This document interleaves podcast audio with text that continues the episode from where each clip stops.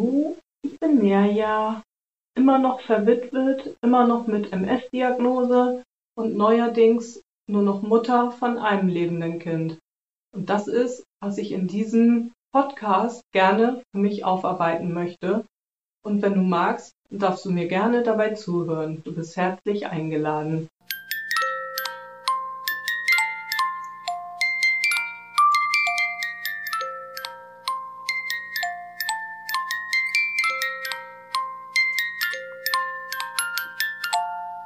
Okay, dann möchte ich dir jetzt mal was ganz Grundsätzliches von mir und meiner Überzeugung und meinem Glauben erzählen, weil ich glaube, das ist wichtig, um zu verstehen, wie ich meine Trauer hier bearbeite, ähm, ja, das Ableben meines Sohnes.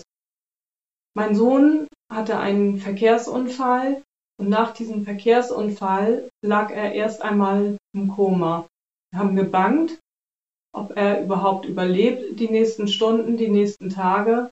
Und schon in dieser Zeit hat meine Freundin, die manchmal als Medium wirkt, eine Botschaft von ihm empfangen und ähm, hat gesagt, es steht auf der Kippe und er kann sich nicht entscheiden, ob er zurückkommt oder nicht. Daraufhin habe ich meine Freundin gebeten, wenn sie wieder Kontakt mit ihm hätte, möge sie ihm bitte ausrichten, dass es für mich okay ist, wenn er geht, sofern er dann seine Lebensaufgabe, sein Lebensziel, seinen Seelenplan erfüllt hat. Dann wäre es für mich okay, wenn er unsere schöne Welt verlässt und uns alle, ich sag mal, hier sitzen lässt, materialisiert und ohne die lichtvollen Energien, die man in einer anderen Dimension vielleicht zu seiner Seite hat. Das ist eine ganz, ganz grundsätzliche Voraussetzung für die Verarbeitung meiner Trauer und meines Denkens und meiner Grundeinstellung. Ähm, darauf werde ich immer wieder zurückkommen. Meine Freundin ist zum Glück bereit, die Botschaften zu empfangen von meinem Sohn und äh, auch jetzt nach seinem Ableben noch.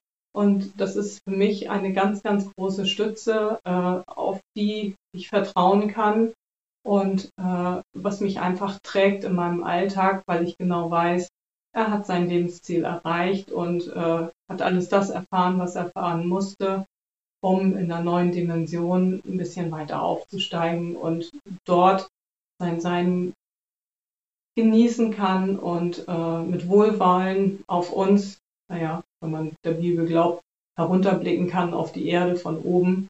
Äh, auch das ist eine Sache, die ich so in Frage stelle, ähm, ob es ein oben oder ein unten gibt.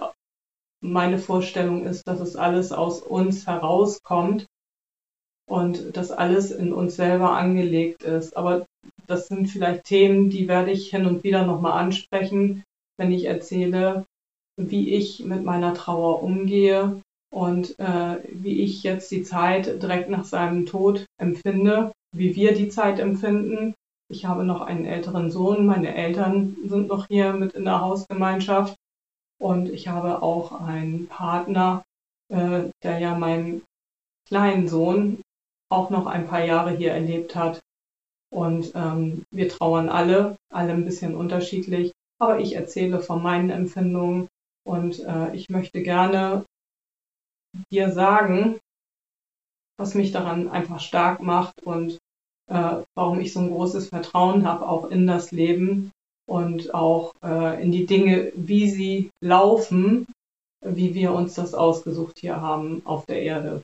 Daran glaube ich nämlich auch, dass wir uns das alles im Vorfeld einmal zurechtgelegt haben und ausgesucht haben. Wir haben Pläne geschmiedet.